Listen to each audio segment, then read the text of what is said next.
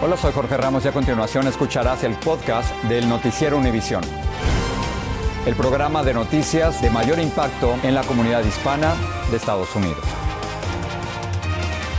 Buenas noches, Silvia. Comenzamos el noticiero con el riesgo de cientos de miles de personas de perder su TPS. Nos referimos a este permiso temporal para vivir y trabajar legalmente en los Estados Unidos. Lo último que sabemos, Jorge, es que fracasaron las negociaciones entre el gobierno del presidente Biden y los abogados de los inmigrantes.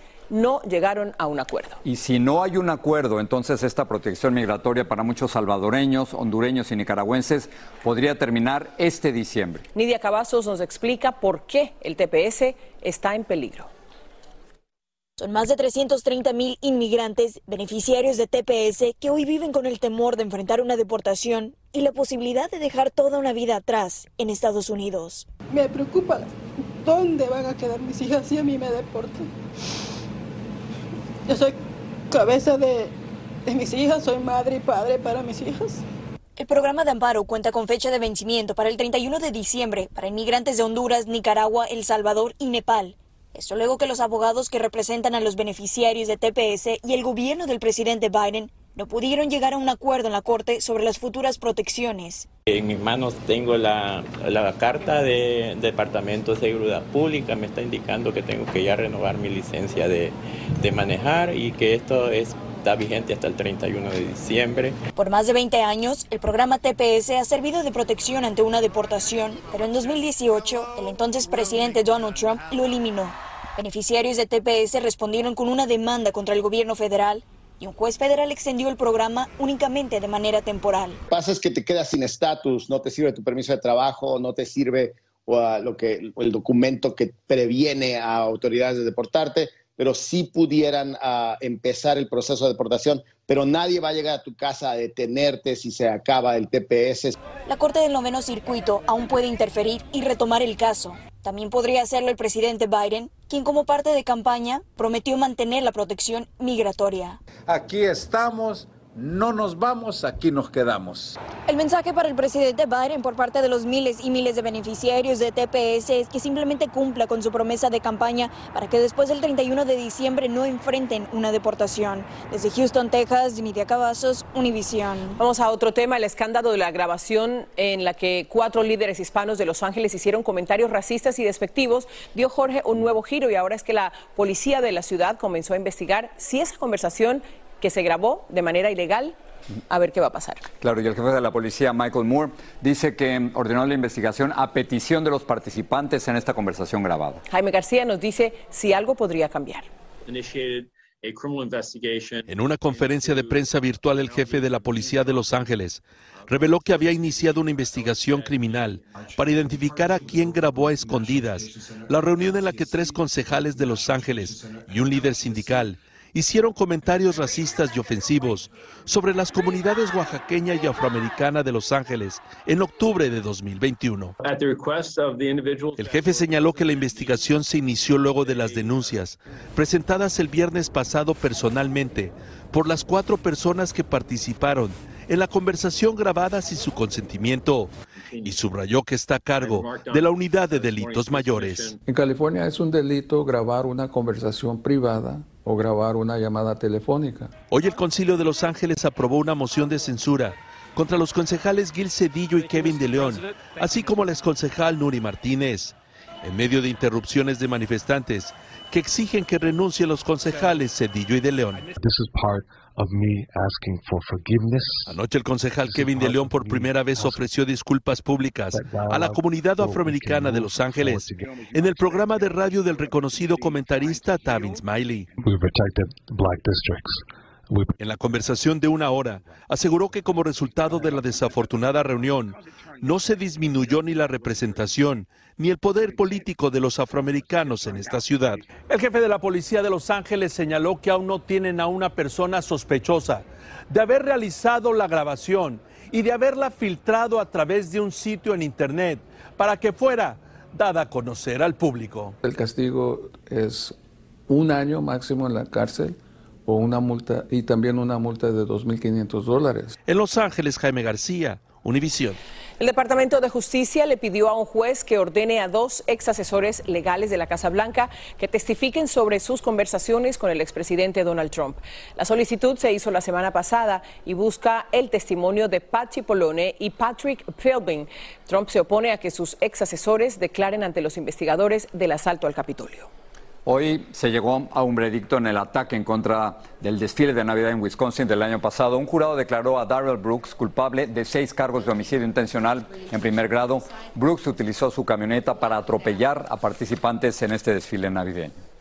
Tres hombres fueron declarados culpables de ayudar en una conspiración para secuestrar a la gobernadora demócrata de Michigan, Gretchen Whitmer. La fiscalía demostró que los tres ayudaron a Adam Fox, a quien previamente declararon culpable del intento de secuestro. La banda de conspiradores consideraba que las medidas de Whitmer para combatir la pandemia eran tiránicas. La defensa de Pablo Lyle solicitó un nuevo juicio mediante una moción presentada en una corte de Miami. Un jurado declaró culpable al actor mexicano de homicidio involuntario por la muerte de Juan Ricardo Hernández durante una disputa de tráfico. Lyle debió comparecer hoy en corte pero no salió a tiempo de la cárcel donde aguarda la sentencia. Luego se comunicó por Zoom y el juez le fijó una audiencia para el 14 de noviembre. El senador demócrata de Nueva Jersey, Bob Menéndez, se halla bajo una nueva investigación federal, según confirmó a la prensa su vocero. La investigación la estaría haciendo la Fiscalía del Distrito Sur de Nueva York. Vamos con Pedro Rojas a Washington. Pedro, ¿de qué están investigando al senador? Realmente no está claro todavía, Jorge, de qué se está investigando. Lo cierto es que tanto la oficina del senador como el Departamento de Justicia, por este vocero aún no identificado, han confirmado que en efecto el Departamento de Justicia ha iniciado esta investigación contra Bob Menéndez, el senador más poderoso, uno de los senadores más poderosos del Senado, líder del comité que es de Relaciones Exteriores. Bob Menéndez, recordemos, estuvo enfrentando una acusación por un caso de corrupción en el año 2015 y, y de luego en ese juicio terminó terminando siendo anulado ya que el jurado no llegó a un acuerdo. En ese caso, era investigado Bob Menéndez por recibir donaciones de un médico optometrista de Florida que también era investigado por fraude al gobierno federal. Así que efectivamente por ahora no conocemos. Pero lo cierto es que la oficina del senador ha enviado este comunicado a nuestra oficina de redacción y dice lo siguiente. El senador Menéndez está al tanto de una investigación que se reportó y sin embargo desconoce el alcance de la investigación. Como siempre, si se hacen pesquisas oficiales, el senador está disponible para brindar cualquier asistencia que se le pida a él o a su oficina. Definitivamente, este caso, como lo ves, va a dar mucho de qué hablar en los próximos días y ahora el, senador Menéndez definitivamente está de nuevo bajo la mirada del Departamento de Justicia. Regreso contigo, Elia. Gracias, Pedro. Una nueva encuesta exclusiva de Noticias Univisión revela que una ligera mayoría de los votantes de Nevada piensan votar por un candidato republicano a la Cámara de Representantes. El 60% de los electores hispanos dicen que votarán por un demócrata, 27% por un republicano y un notable 11% todavía no se ha decidido. La contienda en Nevada podría decidir o definir qué partido logra controlar el Senado, como nos informa Luis Mejid desde Las Vegas. Nevada ya está eligiendo. Son muchos los que no quisieron esperar al 8 de noviembre para venir a votar. Muchas gracias. Sandra Salinas, el tema que más le preocupa es algo urgente. Los sueldos no han subido. Las cosas siguen subiendo y entonces a las personas no les alcanza. Ella no es la única preocupada por la economía. Una encuesta de Noticias Univision en Nevada encontró que eso es lo más importante para el 54% de todos los votantes y para el 47% de los hispanos. En un segundo lugar viene el costo del cuidado médico, tema que preocupa más a los hispanos que al resto. La seguridad fronteriza, el aborto y la inmigración importan, pero no se pueden comparar con la inflación. Cerca de un tercio confía más en los republicanos, pero otro tercio confía también en, los demócratas. Y la verdad es que un tercio de los que respondieron a esta encuesta nos dicen que no confían en ninguno. Así que este tema en particular y en Nevada no necesariamente afecta a los demócratas o beneficia a los republicanos. Los republicanos esperan que la preocupación de los votantes por la inflación los lleve a la victoria. Y ganar en Nevada puede significar ganar mucho más que el Estado. El gran premio aquí es el control del Senado. Y en un año donde hay una elección muy reñida, el Partido Republicano cree que puede lograrlo. Su candidato al Senado es Adam Laxalt, ex fiscal del Estado, que a pesar de negar que Trump haya perdido la elección y oponerse a legalizar a los Dreamers, está haciendo peligrar la reelección de la demócrata Catherine Cortés Masto, que hizo historia como la primera latina en llegar al Senado. La encuesta de Univisión Noticias pone a ambos en un empate técnico, porque aunque a Cortés Masto la prefiere el 44% de los votantes y a Laxalt el 42%, el porcentaje está dentro del margen de error. Donde sí no hay dudas es en el apoyo de los hispanos. Un 60% se inclina por la demócrata un 27% por el republicano. La senadora nos dijo en una entrevista estar consciente de que los altos precios preocupan a las familias y dijo también está luchando para que las petroleras no se aprovechen de la situación. Durante su campaña, Laxal culpó a la senadora y al presidente por la inflación. A pesar de repetidos intentos, Adam Laxalt no nos dio una entrevista.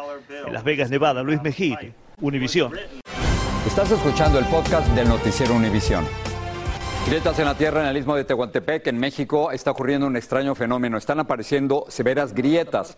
La comunidad más afectada es la de Santa Marta, Coatlán, cuyos pobladores han pedido ayuda del gobierno. Más de 50 familias ya lo perdieron todo y como reporta Jessica Cermeño, no parece haber una solución permanente.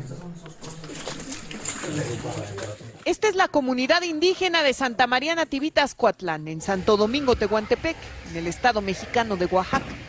Y aquí en la Sierra Mije ocurre una tragedia. La tierra se está abriendo. Es el desgajamiento de un área de, del terreno en donde viven los habitantes.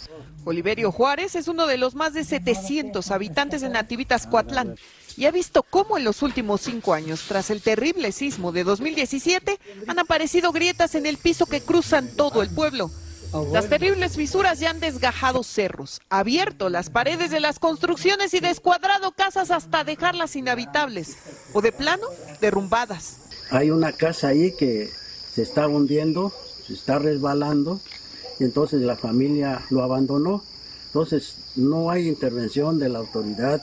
La furia de la tierra ha convertido los caminos en pequeñas cordilleras, donde hasta caminar es una ardua travesía. Entre los hogares con más daños está el del comisario ejidal Francisco Rojas. El piso de su cocina ya ni existe. Esa parte que se divisa allá, yo lo rellené, lo tuve que tirar la tierra y nuevamente se abre. Él nos mostró cómo las grietas ya le deshicieron un muro, dejándolo a la intemperie en plena Sierra Madre del Sur. Definitivamente ya no podemos hacer nada. Y aquí reina la pobreza, pero hasta ahora lo que ocurre es un misterio. Hace unos días personal de Protección Civil de Oaxaca visitó la zona para realizar un estudio del suelo y determinar si existe una nueva falla geológica que cruce el lugar. Un diagnóstico que estará listo este año. Porque en el Istmo de Tehuantepec una de las zonas más sísmicas de México, con centenares de temblores al mes. Para ellos cualquier día puede ser el último. Aunque tenemos miedo, no vamos a ir, no, no podemos. En México, Jessica Cermeño, Univision. En temas de salud, un antibiótico comúnmente usado para tratar ciertas infecciones en los niños está escaseando. Tres de los cuatro, cuatro, principales fabricantes de amoxicilina informan de la escasez de suministros en el país. El medicamento se prescribe para infecciones como las de oído y garganta. Y continúa aumentando en el país el número de casos de niños con enfermedades respiratorias a pesar de que aún no ha comenzado el invierno. La situación es alarmante porque en algunos estados los hospitales han comenzado a sentir presión con las camas pediátricas ocupadas en un 80% y hasta en un 90% en algunos casos. Desde Washington, Claudia Uceda nos amplía. Cientos de estudiantes continúan enfermos de gripe en esta escuela en Fredericksburg, Virginia, y eso tiene a muchos muy angustiados pues es algo preocupante porque uno también se preocupa por la salud de los niños y entre ellos juegan y todo eso y eso se propaga. Un brote de gripe enfermó a casi mil estudiantes el viernes pasado, obligando al cierre del plantel. La normalidad vuelve de a pocos a la escuela mientras las autoridades investigan por qué el virus se extendió tan rápido. Lo importante siempre es eh, tomar vitaminas, comer lo más sano posible. Esto ocurre cuando el invierno ni siquiera comienza y los hospitales infantiles se están quedando sin camas ante el aumento de casos de virus respiratorios conocido como el RSV. Este pequeño de cinco meses hace poco fue hospitalizado. Los niños en las guarderías infantiles se contagian muchísimo porque están muy juntos, con los moquitos, tocando las cosas, los juguetes. A nivel nacional, las camas de los hospitales para niños están a 75% de su capacidad. En estos nueve estados y Washington, D.C., 80% de las camas están ocupadas y en Texas, Tennessee, Delaware, Maine y Rhode Island más del 90%. Científicos advierten que los niños podrían enfrentar la amenaza de una tridemia por los virus de la gripe, el COVID y el RSV. Algunos de los síntomas para todas las enfermedades son similares como congestión, dolor de garganta, dolor de cabeza y a veces fiebre o dolor muscular. Si hay algo positivo que nos debe dejar esta pandemia es el uso de las mascarillas. Si alguien está enfermo en la casa, debe usar una mascarilla para proteger al resto de la familia. Las autoridades indican que para dos de estos tres males hay vacunas muy eficaces para prevenir el COVID y la gripe. En Fredericksburg, Virginia, Claudia Uceda, Univision. Para no contaminar el ambiente, hoy la vicepresidenta Kamala Harris anunciará la concesión de descuentos a los distritos escolares que compren nuevos autobuses escolares, en su mayoría eléctricos. La Agencia de Protección del Medio Ambiente está entregando cerca de 25 vehículos eléctricos. Inmigrantes venezolanos llegados a Nueva York están aliviando la escasez de mano de obra, Jorge, que enfrentan muchas bodegas de la ciudad. Y tienen varias cosas. Esta buena disposición para el trabajo les permite conseguir empleo fácilmente, mantener a sus familias e incluso enviar remesas a Venezuela. Blanca Rosa Vilches habló con algunos de ellos. ¿La dirección cuál es? La dirección, tengo. Las direcciones y estar lejos de su familia son temas con los que Otoniel Josué Herrera está lidiando en esta nueva vida en Estados Unidos. Pues en Venezuela tenía que trabajar un mes y medio, un mes, más o menos, para, y dándole duro para poder ganarme lo que me gano aquí en un día. Desde hace dos meses trabaja en esta bodega en el Bronx y gana 15 dólares la hora. El alquiler que conseguí un poco económico, sí me alcanza para todo pago 100 dólares, mando para Venezuela 500. Ya son cientos los que lo hacen en las 15 mil bodegas de la ciudad. Esto ha sido como anillo al dedo. Estos inmigrantes han venido a llenar un vacío que tienen los bodegueros en estos momentos. Mire, gracias, amigo. Next. Este bodeguero necesita 11 empleados en su personal. Hemos tenido muchos inconvenientes para contratar a los empleados. Algunos empleados llegan, llegan buscando trabajo, te duran un día trabajando, al otro día no te regresan.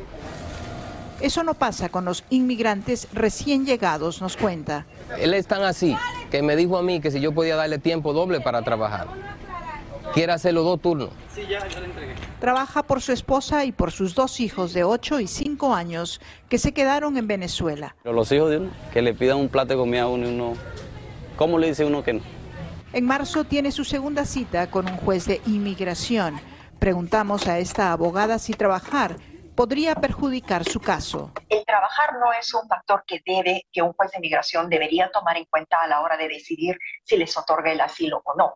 La Asociación de Bodegueros dice estar trabajando en un plan con la municipalidad para entrenar a estos inmigrantes y dicen que es algo que va a beneficiar a ambas partes. En el Bronx, Nueva York, Blanca Rosa Vilches, Univisión.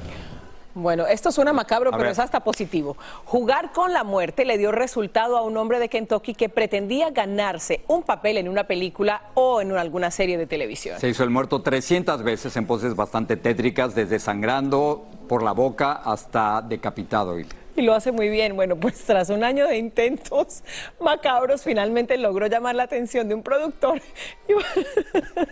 Sigue, sigue.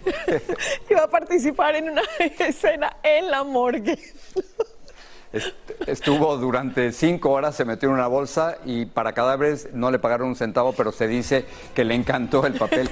Lo, que me encanta es que le van a preguntar, ¿y usted qué hace, señor? No, yo me hago el muertito. Buenas noches. Así termina el episodio de hoy del podcast del Noticiero Univisión. Como siempre, gracias por escucharnos.